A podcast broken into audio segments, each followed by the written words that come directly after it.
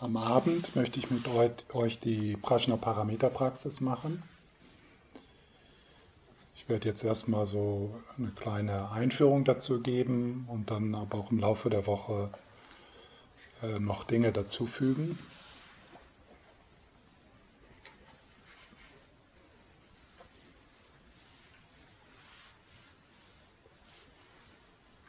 Erstmal bin ich mir natürlich bewusst, dass äh, so eine symbolische Praxis, äh, die so aus, aus dem tibetischen Ritual kommt, äh, für einige hm,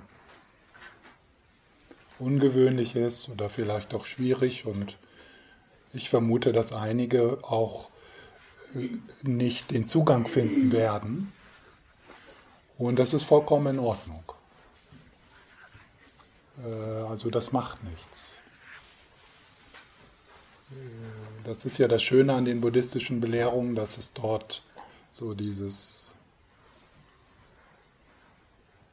äh, Buffet gibt, aus dem man sich dann das sucht, was dich befreit und nicht das, was dich eng macht oder das, was du einfach von deiner, von deiner, von deinem Hintergrund und von deiner Art zu denken, äh, dass du da keinen kein Zugang findest.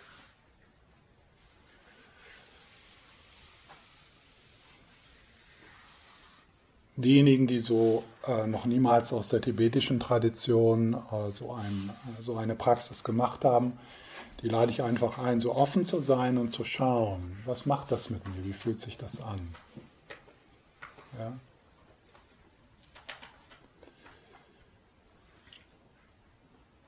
Also auch so, vielleicht öffnet sich da für einen oder den anderen von euch was. Und ihr stellt fest, oh, das so, so eine Praxis, da merke ich, das möchte ich mitnehmen und auch vielleicht weiter erforschen.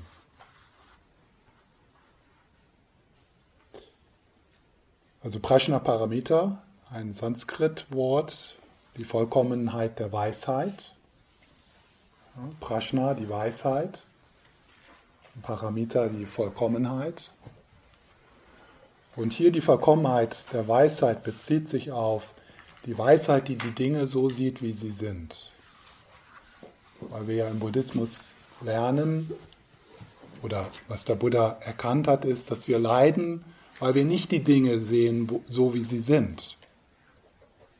Ja, wir leiden, weil wir daran glauben, dass die Dinge so sind, wie sie uns erscheinen, einschließlich unser Selbst. Darüber werde ich noch mehr reden. Und das werden wir uns auch angucken. Und diese Einsicht, die, die, die zur Freiheit führt, die wird äh, symbolisiert durch äh, die Prajna-Paramita. Und äh, die Prajna-Paramita ist eine weibliche Ausprägung der Buddha-Weisheit, was sicher auch diese Praxis äh, sinnvoll macht äh, für einige von uns. Ja? Also es ist so eine, eine Göttin, gold, golden, und ich werde über die Symbolik äh, noch, noch mehr sagen die auf einem Lotus sitzt. Nur mal kurz zu der Symbolik der, des Lotus. Ja. Der Lotus, der wächst ja aus dem Schlamm im See und hebt sich so auf und öffnet sich dann und er strahlt in seiner Schönheit. Und äh, was durch diesen Lotus symbolisch äh, dargestellt wird, ist, wie sich aus dem Schlamm in unserem Leben, aus dem, was schwierig ist in unserem Leben, aus den Herausforderungen in unserem Leben, der Lotus von Seva, der Lotus von Weisheit, erhebt. Ja. Und das ist äh, auch für dieses Retreat und im Allgemeinen sicher ein ganz hilfreiches Symbol. So zu bemerken, oh, was mich wachsen lässt in meinem Leben, was mich zärtlich macht, ist der Schmerz. Ist die Zeiten, wo ich scheiter, die Zeiten von Verlust, die Zeiten von Trauer. Und das wird so schön durch dieses Symbol äh, symbolisiert. Alle diese verschiedenen Ausprägungen der Buddha-Weisheiten, die ihr so sieht, auf der tiefsten Ebene, was wir dort betrachten, sind das Aspekte unseres eigenen Geistes. Spiegel, die uns auf einer symbolischen Art und Weise widerspiegeln, was in, was, wer wir wirklich sind was in uns steckt, was für ein Potenzial in uns steckt. Das jetzt in diesem Augenblick vollkommen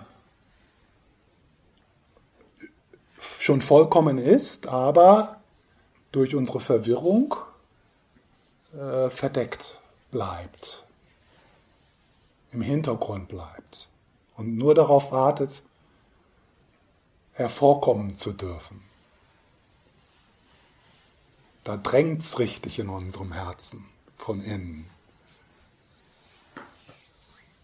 Ja. Und, äh, und Prajnaparamita ist, ist so ein, ein Symbol für, für, für, diese, für eine dieser Qualitäten. Und im Grunde drücken die ja alle dasselbe aus, also unsere Buddha-Natur, aber es gibt so Facetten unserer Buddha-Natur, verschiedene Qualitäten. Ja, da gibt es die Zornvollen, die mehr das Mitgefühl betonen, dann gibt es die, die mehr die Weisheit betonen, so deswegen auch so die verschiedenen Formen und, und Ausprägungen und Farben.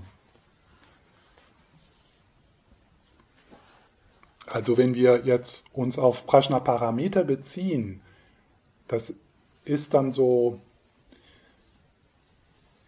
schon auch Teil äh, der Praxis, dass wir dieses Potenzial irgendwie so ein bisschen abspalten von uns.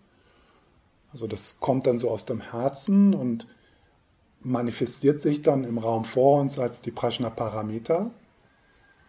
Aber auf der, auf der tiefen Ebene müssen wir immer auch in unserem Gewahrsein halten, dass, wo wir dort einen Dialog machen, ist eigentlich wir selbst. Also dies ist jetzt nicht irgendwie, dass wir die Geister rufen und ja, ist es nicht. Es ist also äh, äh, alle diese verschiedenen Buddha-Figuren Figuren sind Facetten deines eigenen Geistes.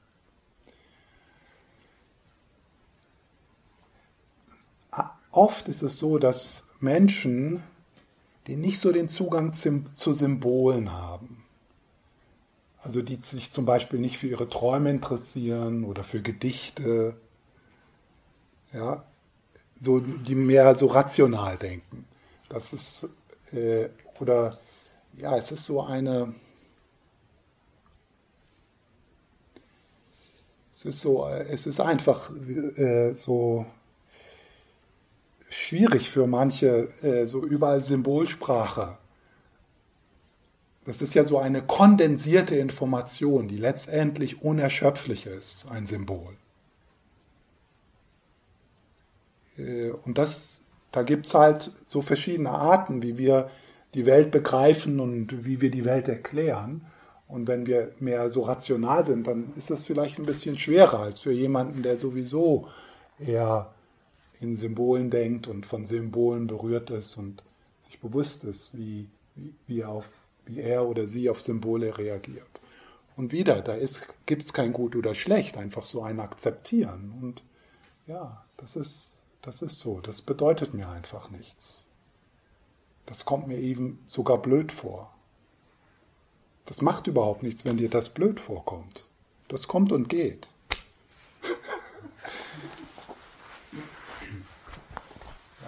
Jemand anders, der mehr symbolisch denkt, dem kommt es vielleicht blöd vor, dass du so rational denkst.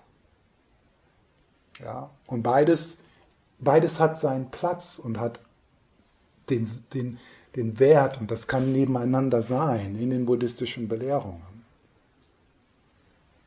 Und wir müssen halt so schauen, was ist so, was ist so mein Zugang, der mich inspiriert und der mich anspricht.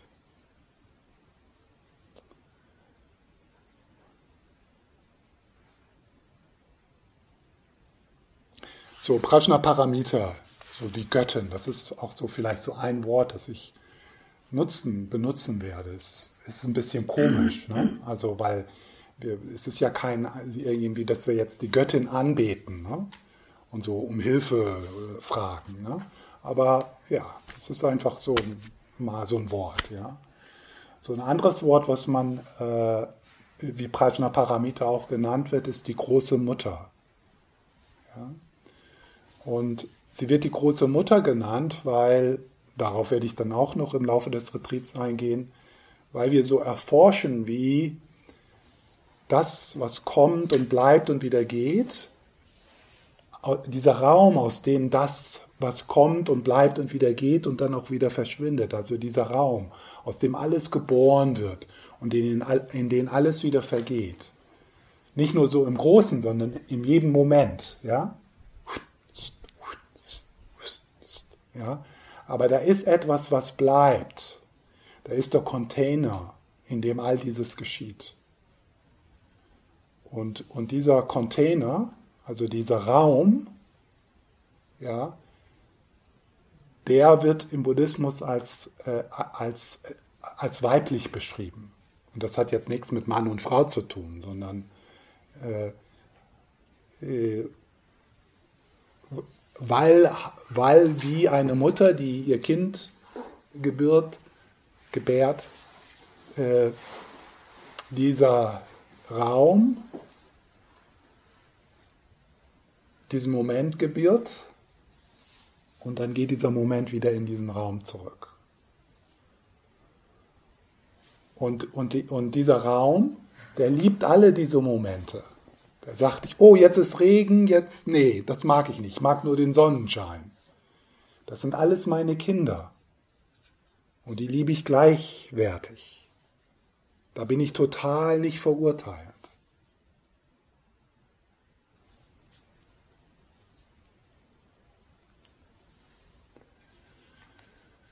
So eine, eine, eine, und das ist sicher eine Qualität, die, wenn ich euch jetzt durch diese durch diese Meditation führe, ist so, es ist so eine der Methoden, wo wir so ein bisschen auch die Kraft von Zeva erforschen können. Also dass wir, äh, dass wir so uns in diesen, in diesen, in so einen Raum hineinbegeben, wo wir uns vorstellen, wie es wäre, vollkommen gesehen zu werden und vollkommen nackt zu sein und und geliebt zu sein in dem Augenblick, angenommen zu sein, total. Also es ist so eine der Methoden und diese Methode gehören ja, gehört ja äh, zu, der, zu dem tantrischen Weg. Da, darüber werde ich vielleicht auch noch mal was sagen.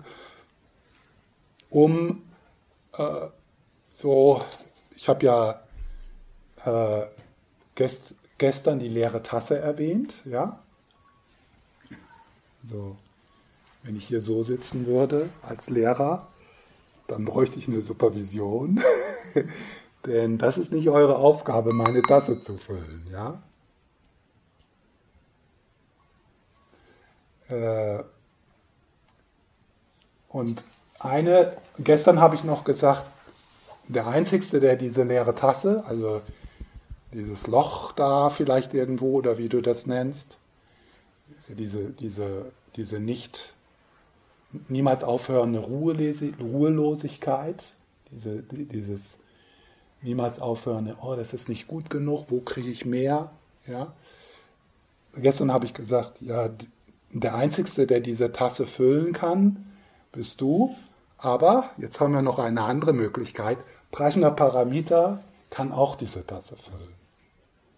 Weil das bist auch du.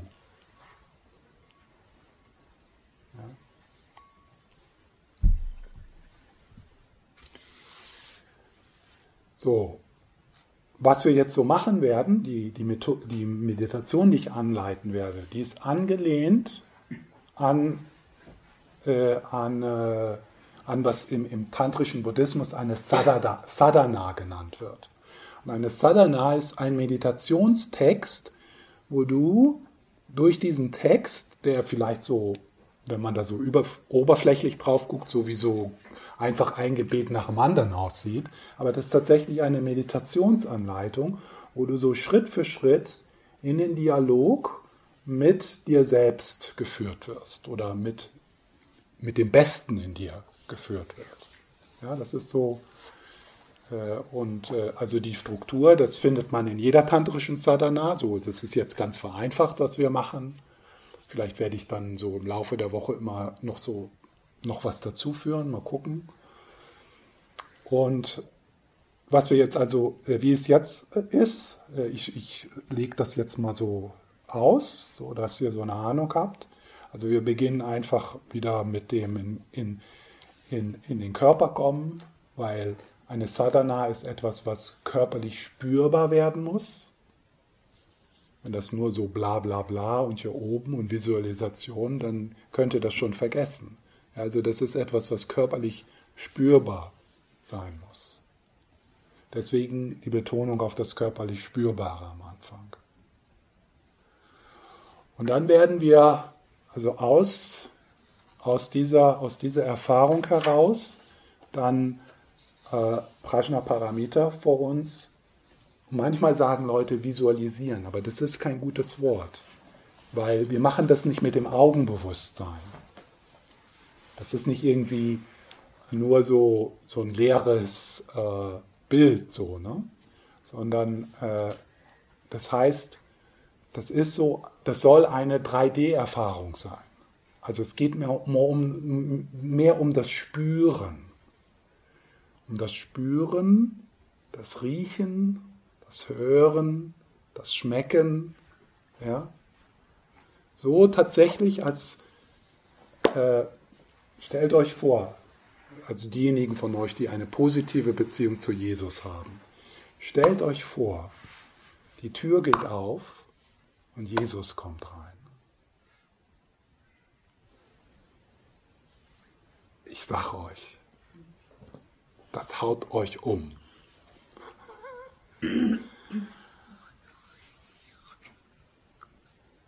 Diese Vitalität, diese bedingungslose Liebe, diese geistige Gesundheit, diese Schönheit, diese Kraft, diese Mut, dieser Mut, das kriegt man mit, das spürt man. Das ist etwas, was jeder von uns spüren würde.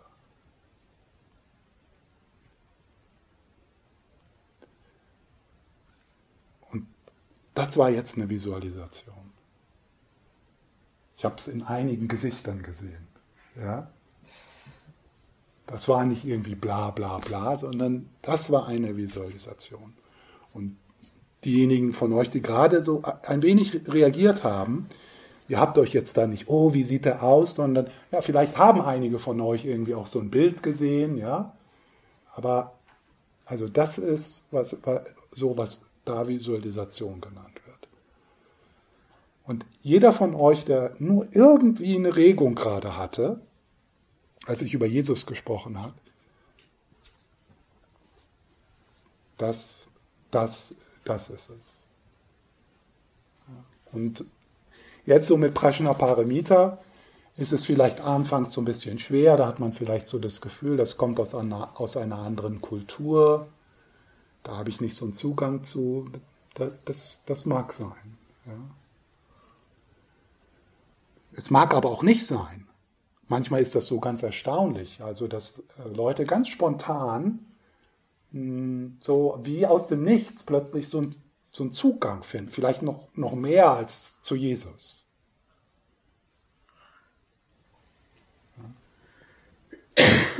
Wenn, wenn du äh, einen Zugang zu Maria hast, ja, dann kannst du das so ein bisschen vermischen.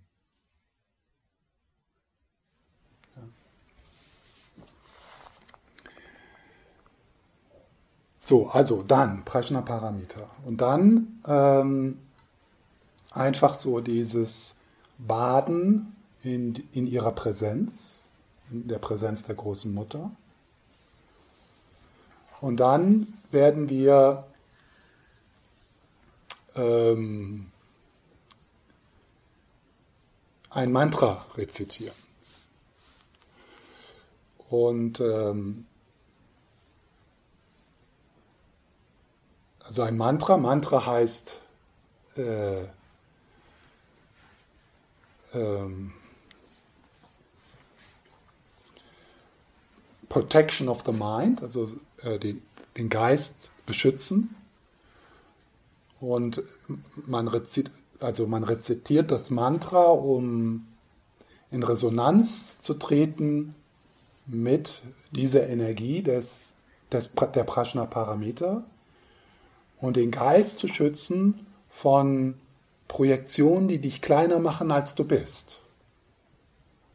So, so ein recht erfolgreiches Mantra in deinem Leben ist vielleicht so, niemand mag mich, ich, ich, ich kann nichts und ich bin immer so schüchtern und das wird sowieso nichts und ich mache auch gar keinen Unterschied. Ja?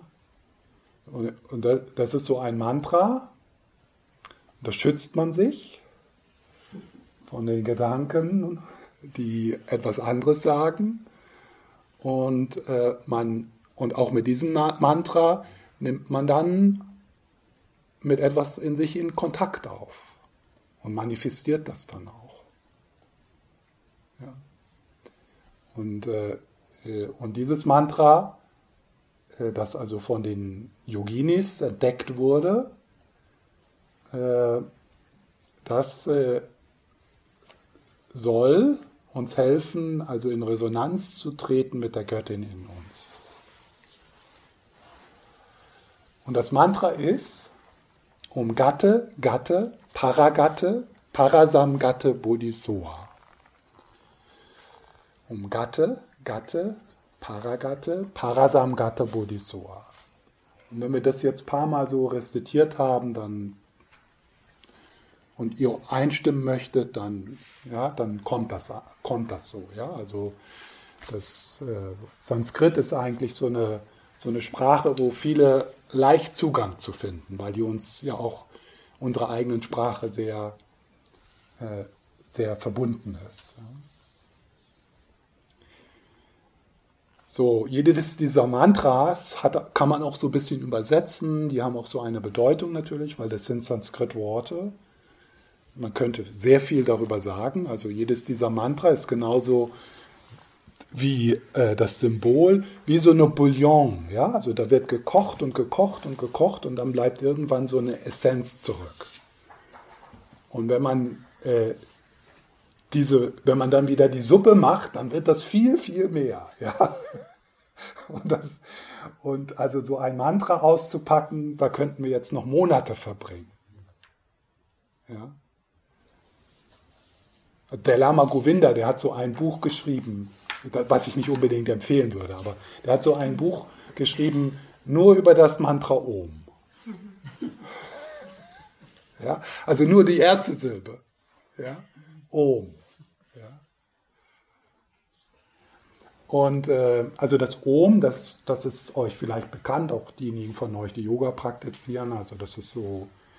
Und äh, und so eine Sache, die man darüber sagen kann, was auch jetzt so im Zusammenhang mit diesem Retreat und was ich auch schon gesagt hat, steht, also das Om, das ist, ist wieder so eine Kondensation von drei Silben, Om Ahung, ja, Om. Und so eine Bedeutung davon ist, das symbolisiert das Kommen, ein wenig bleiben und das Gehen. Ja, das Kommen, ein wenig bleiben und das Gehen. Das ist das Om. Und es wird gesagt, wenn wir uns, wenn wir mal so zuhören, wie das Universum klingt.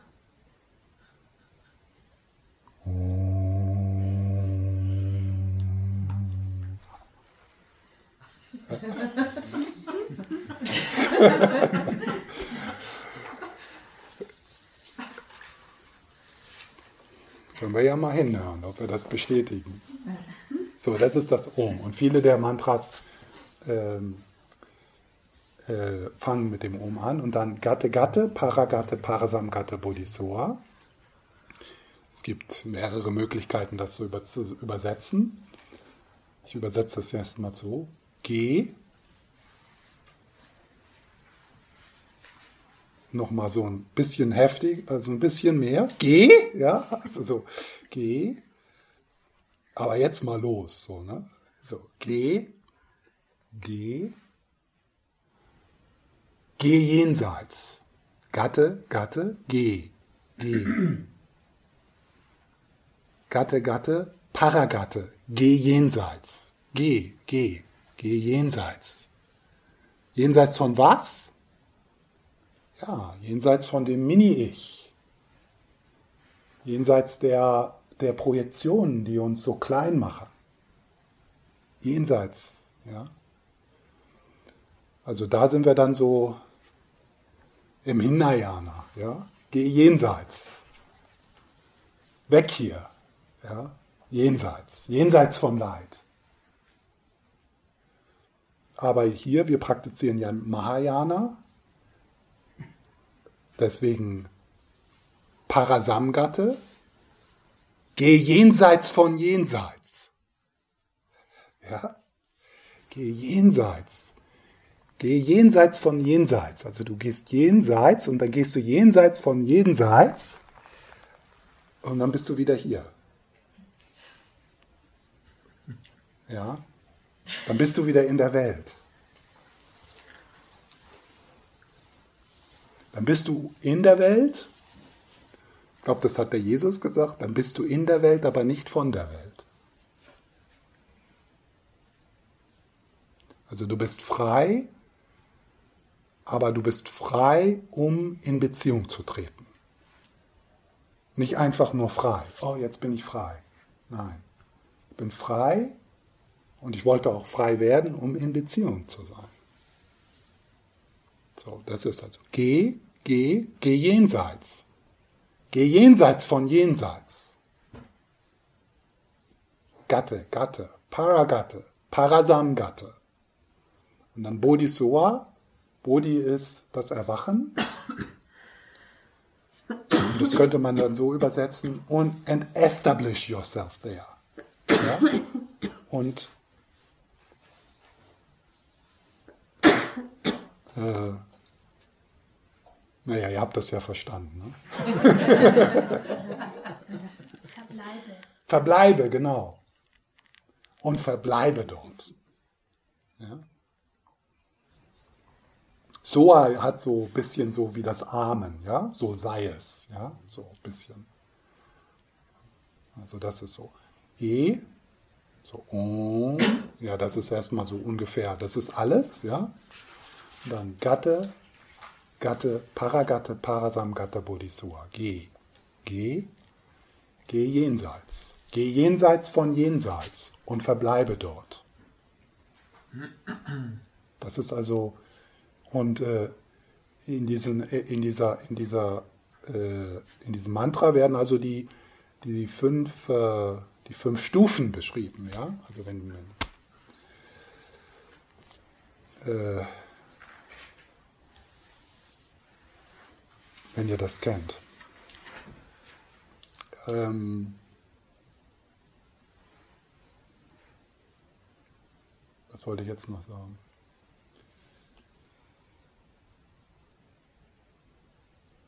Ja, vielleicht ist es das. Äh, also wir rezitieren das Mantra und ihr könnt dort einstimmen, wenn ihr das möchtet. Ähm, ich leite euch durch, die, äh, durch diese Sadhana hindurch, also diese Schritte. Und äh, ja, lasst euch einfach darauf ein oder auch nicht.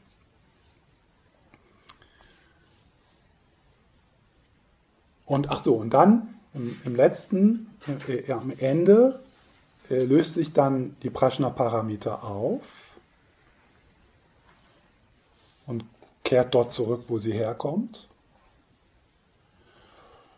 Und dann gibt es so einen Moment, wo wir so dort hineinspüren und so das Licht, das goldene Licht der Prajna-Parameter äh, füllt deinen ganzen Körper und diese Projektion entspannt sich etwas, also diese Projektion, mit der wir uns so sehr identifizieren, äh, die entspannt sich etwas und am Ende haben wir dann noch so, erforschen wir so ein wenig, wie das ist, so selber fast so wie Prajna-Parameter zu sein.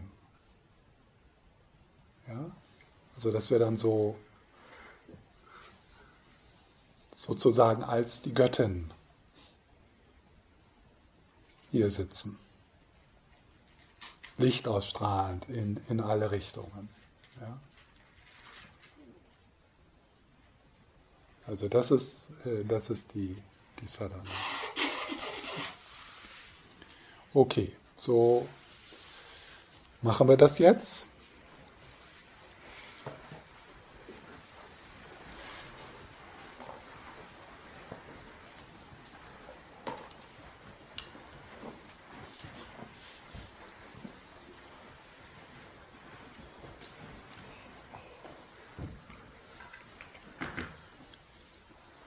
Hier kann man mit geöffneten oder geschlossenen Augen sitzen.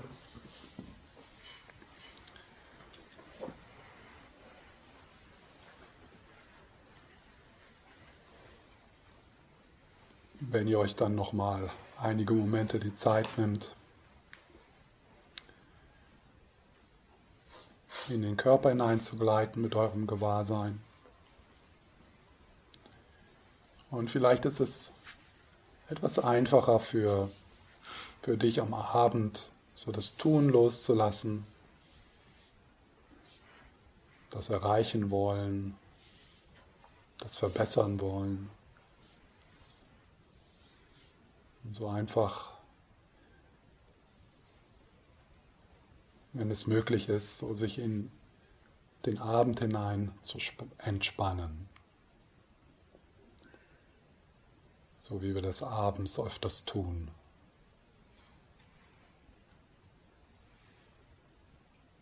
So die Geschäftigkeit hat ein Ende.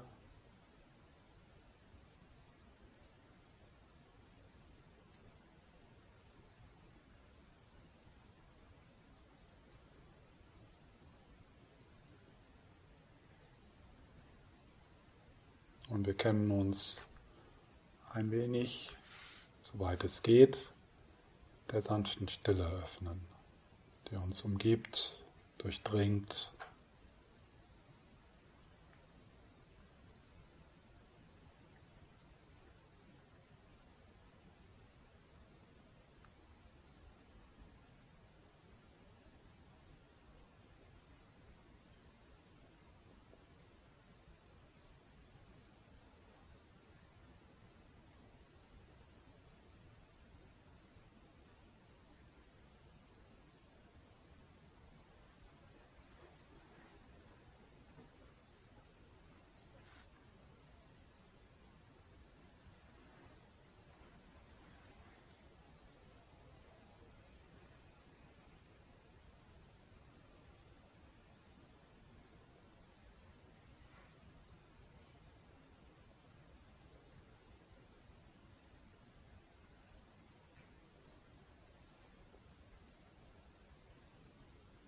Es ist aus dieser sanften Stille, aus, dieser, aus diesem Raum, das im Raum vor dir sich Prajnaparamita manifestiert,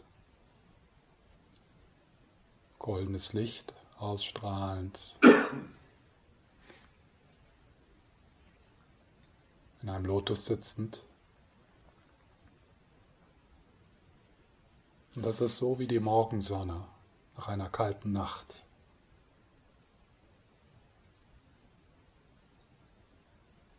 in der du einfach badest mit deinem ganzen Körper, von den Fußsohlen bis zum Scheitel.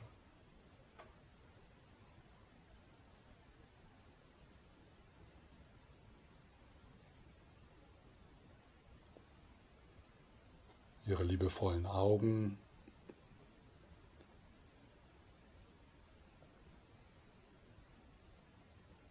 dieses magische Halblächeln.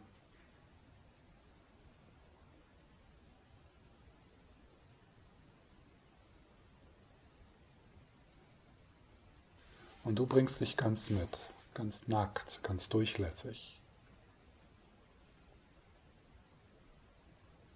Ohne Maske, ohne Rolle, ohne Angst.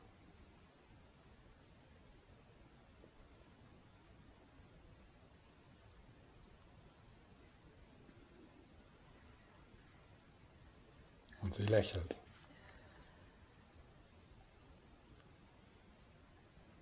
Sieht dich und liebt dich bedingungslos.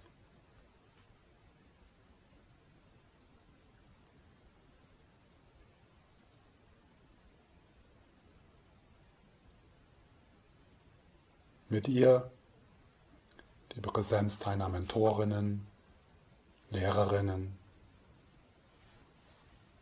männlich und weiblich, buddhistisch oder nicht buddhistisch.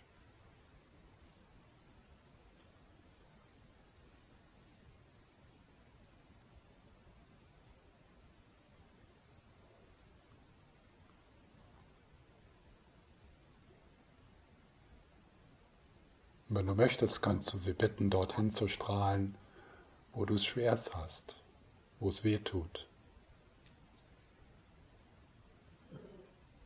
wo es dunkel ist, wo du dich schämst.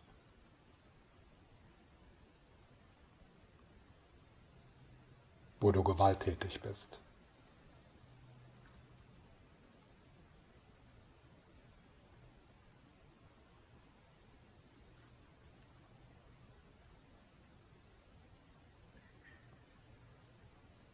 Das Lächeln, der liebevolle Blick, der Mut,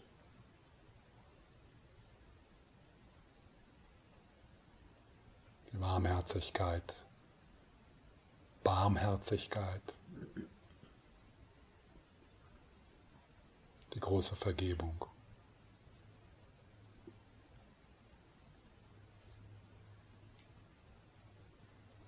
Die große Mutter.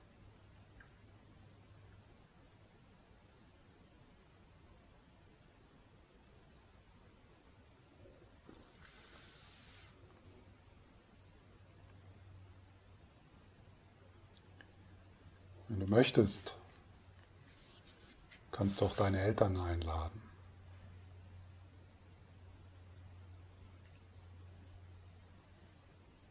Auch wenn sie schon gestorben sind. Deine Geschwister. Deine Kinder. Deinen Partner. Deine Freunde. Besonders diejenigen, die in Krise sind,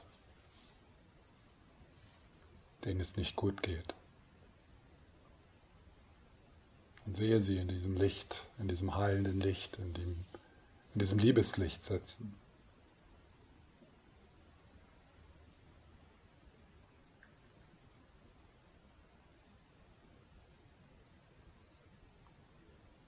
Wenn du abschweifst, Kehr in das körperlich Spürbare wieder zurück.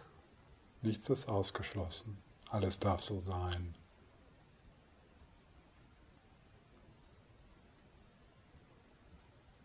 Erzwinge nichts, lass alles zu.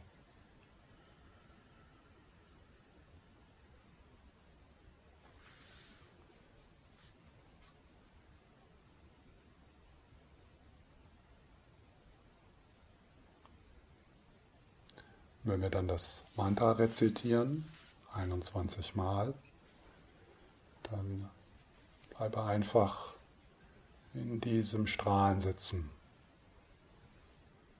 Jede Zelle deines Körpers, vom Scheitel bis zu den Fußsohlen.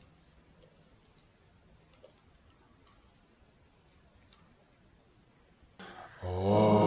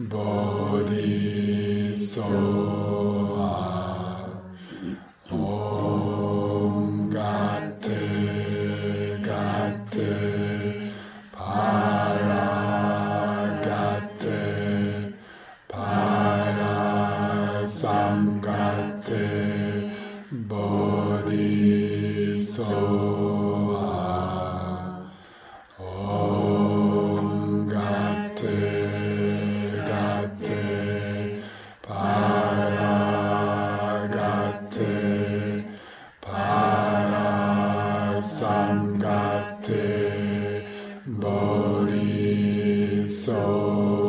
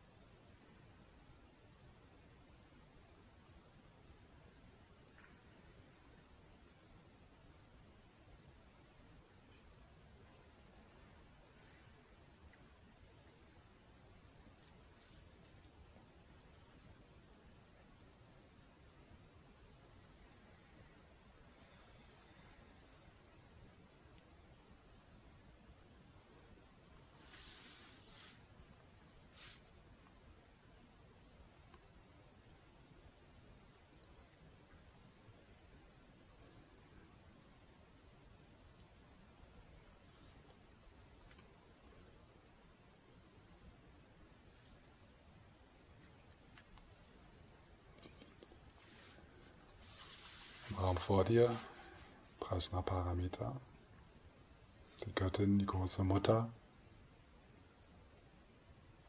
glückselig,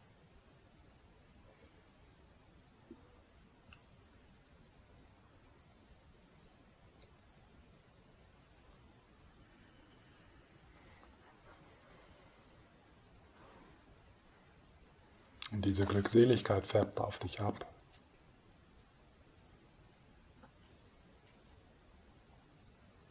Goldene Licht.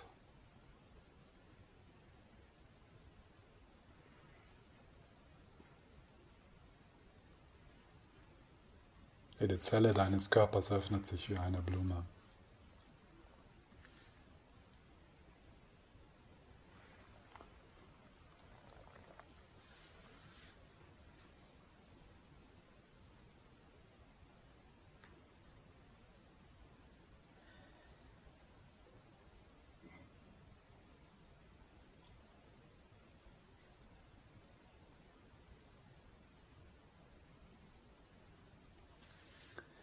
Und dann löst es sich in diesem goldenen Licht auf und es kommt in deinen Körper auf dem Herzlevel und dein Herz öffnet sich wie eine Blume. Dieses Licht strahlt in deinen ganzen Körper hinein.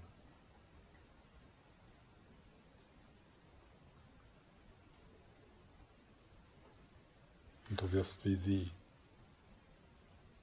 in einem Lotus sitzend.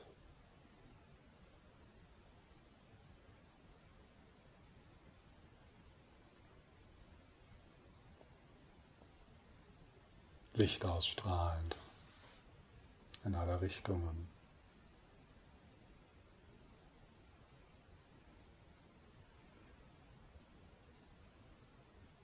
Voll Liebe und Lebensfreude. Mut und Geduld.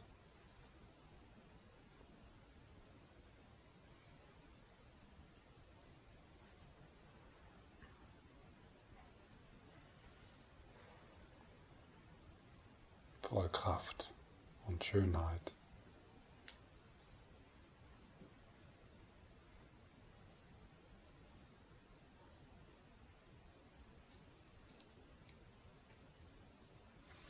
Dieses Licht strahlt aus, hier zwischen uns von Herz zu Herz und dann in die Umgebung.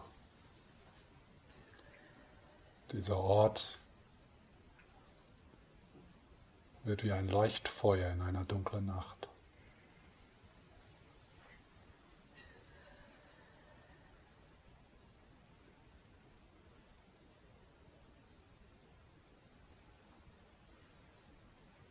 Und in unserem Herzen nehmen wir Kontakt mit den Menschen, die in Krise sind.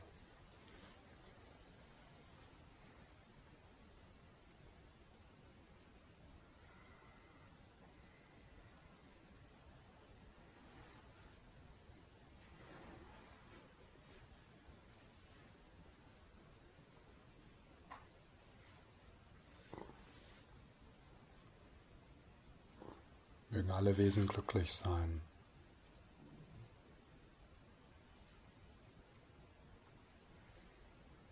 Mögen alle Wesen Frieden finden.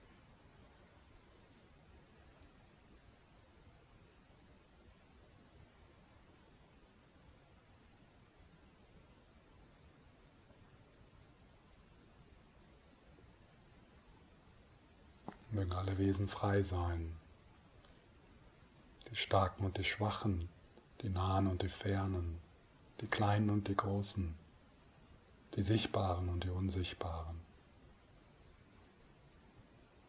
Mögen alle Wesen glücklich sein.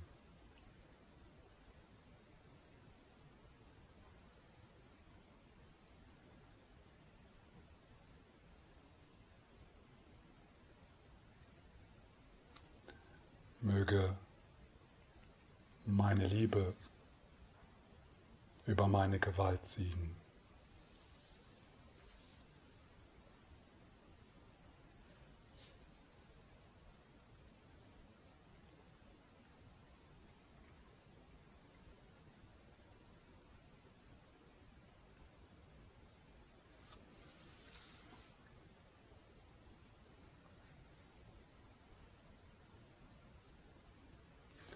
Mögen Menschen füreinander sorgen, auf sich schauen, gegenseitig.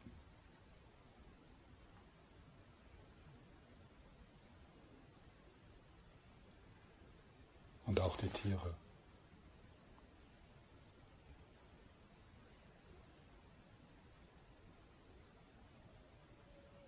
Mögen alle Wesen glücklich sein.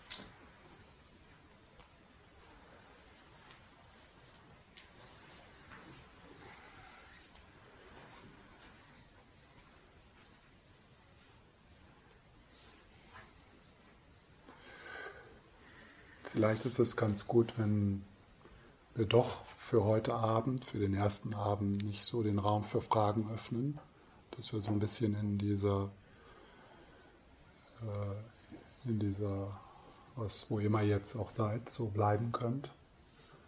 Und wenn die Fragen wichtig sind, dann könnt ihr euch auch morgen noch erinnern. Und äh, Morgen muss ich ja dann auch nicht die Prajnaparamita erklären und die Gehmeditation, also es wird dann einfach auch weniger und dann ist da mehr Zeit für Fragen.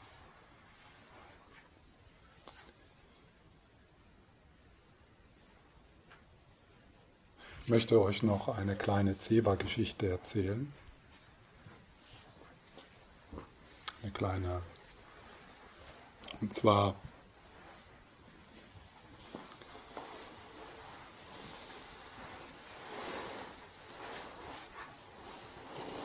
Welche denn? Es gibt so viele.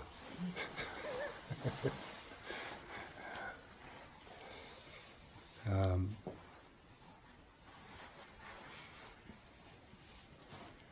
so eine der Momente, wo mir Ceva sehr, sehr begegnet ist. Warmherzigkeit, Großherzigkeit, Großherzigkeit war in meinem ersten Vajrasattva-Retreat in Indien, äh, als ich im Tushita-Meditationszentrum mein erstes Vajrasattva-Retreat gemacht habe, 1995. Das ist so ein drei Monate Heilungsretreat. Und während des Retreats war so eines meiner Themen, war so dieses Thema des, der, der Beziehung, die Beziehung zu einem, zu einem Meister, zu einem Guru. Ja. Was so ein Buch mit sieben Siegeln für mich war. Eher, oh Gott. Ja, oh Gott. und, ähm, und dann während dieses Retreats, so nach einem Monat, hatten wir die Möglichkeit, einen der großen Meister in der Geluk-Tradition zu treffen, also einer der, diese Generation, die jetzt so in den letzten 10, 15 Jahren sind die alle gestorben, äh, die also noch so vollständig in Tibet, Tibet ausgebildet wurden und trainiert wurden, also die dann vor, wann war das, 56, 57, als die, ja, so da um die Ecke, als die dann alle aus Tibet, Tibet weg sind. Und äh, und dazu, dazu sind wir dann, äh, also durch das Tushita Meditationszentrum, das liegt so ein bisschen außerhalb von McLeod-Ganj. Wahrscheinlich jetzt nicht mehr so außerhalb, das weiß ich nicht. Äh, und dann muss man so den Berg runterlaufen und dann ist da diese Ansammlung von den tibetischen ähm, Flüchtlingen, die sich da äh, ihre Heimat äh, gemacht haben. Und dann gibt es am anderen Ende von, äh, von McLeod-Ganj äh, es, äh, gibt's das Kloster von, von dem Dalai Lama, seine Heiligkeit. Und dort sind wir dann also alle so hinmarschiert. Und, aber das heißt alle, wir waren nur so zehn Leute. Und, äh, und dann hatten wir eine, ein, ein Treffen äh, mit äh, einem Meister, äh, Ribo Rinpoche und ich wusste nichts über ihn. Ja? Also nicht den Namen, äh, also es war, äh, ich hatte keine, keinerlei irgendwie Geschichte oder ja. und äh,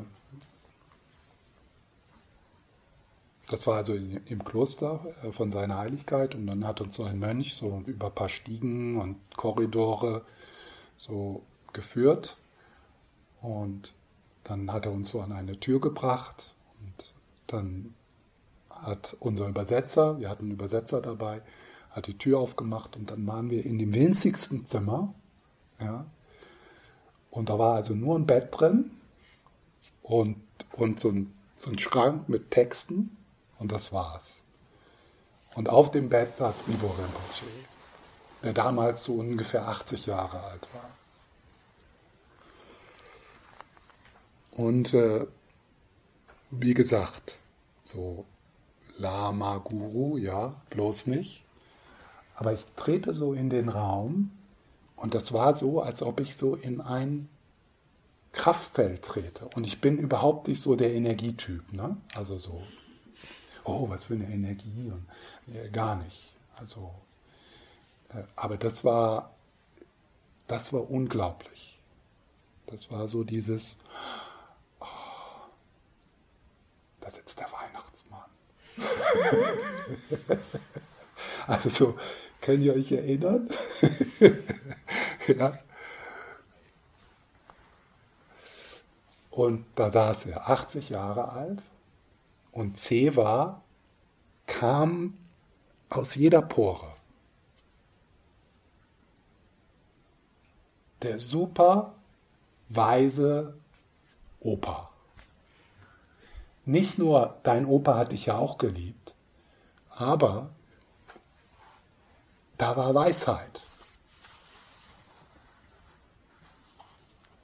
Und dann haben wir uns so alle hingesetzt da, so auf dem Boden, haben wir alle gerade so tibetischer Stil so gerade reingepasst. Und er saß dann, er sprach kein Wort Englisch. Ja.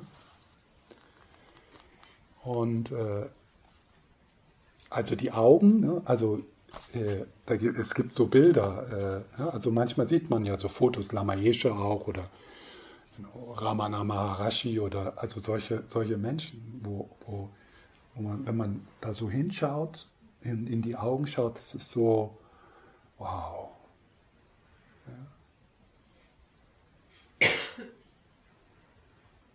Ja. wenn euch mal der Dalai Lama die Hand schüttet, dann, dann wisst ihr, was ich meine.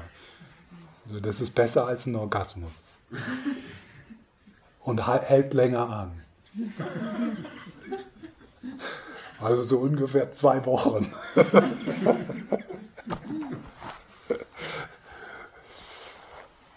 ähm, und äh, ich erinnere mich dann so, also das ist auch so, so zugänglich für mich. Ich saß dann da so, ja. Und dann hatte ich plötzlich so, so einen Impuls. Das war so, ich wollte so mein Herz aus meiner Brust nehmen und ihm das so darbieten und in seine, in seine unglaublichen Lotushände legen und sagen, hier, pass da drauf auf, du kannst das besser als ich.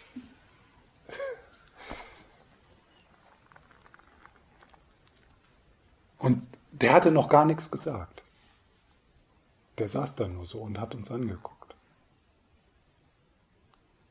mit seinen strahlenden, blauen Tibet-Augen. Und es ging allen so.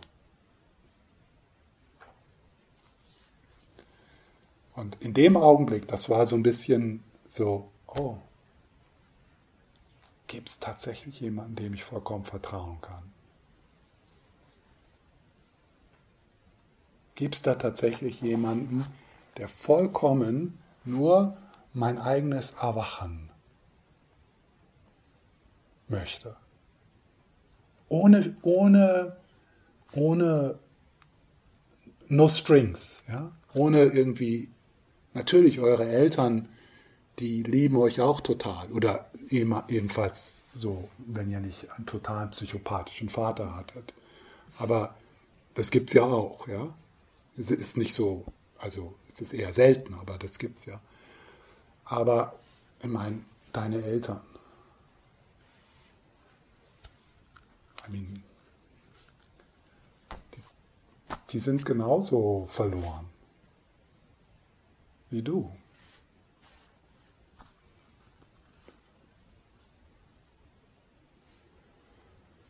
Da war jemand, da hatte ich so das Gefühl, der sieht mich, der liebt mich total, aber der, der ist frei. Der ist jenseits von jenseits.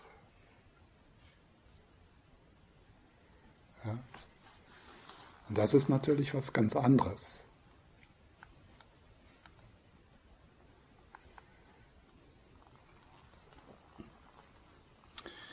Und Ribo Rinpoche, und das habe ich dann so im Nachhinein erfahren, ja, äh, Ribo Rinpoche, er hat 20 Jahre in tibetischen Konzentrationslagern verbracht,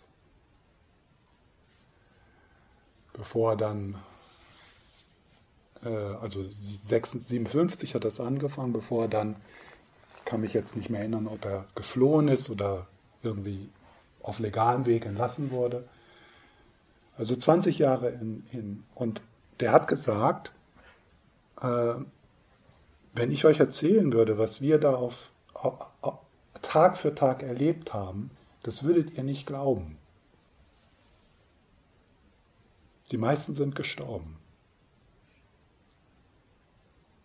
Also zum Teil haben in diesen Konzentrationslagern nur zwei oder drei Leute überlebt von Hunderten. Und dann ist er gefragt worden, in dieser Zeit, in diesen 20 Jahren, War das nicht unglaublich schwer? Haben Sie nicht, haben Sie nicht unglaubliche Angst gehabt? Und seine Antwort war, ja, es gab einige Augenblicke, einige Momente, wo ich Angst hatte. Ich hatte die Angst, mein Zewa den Chinesen gegenüber zu verlieren. Ich hatte die Angst, mein Zewa den Chinesen gegenüber zu verlieren.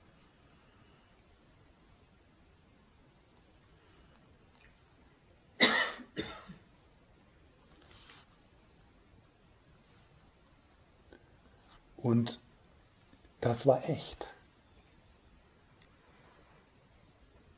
Das war keine Floskel oder, sondern das war echt. Das hat er verkörpert.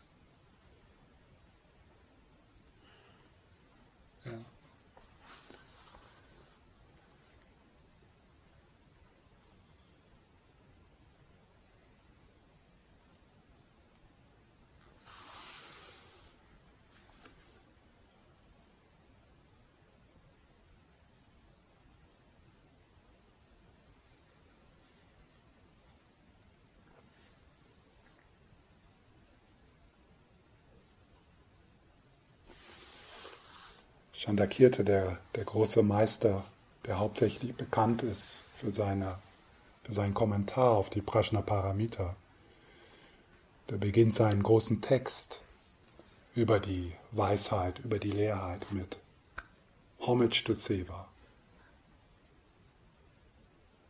Homage to Seva.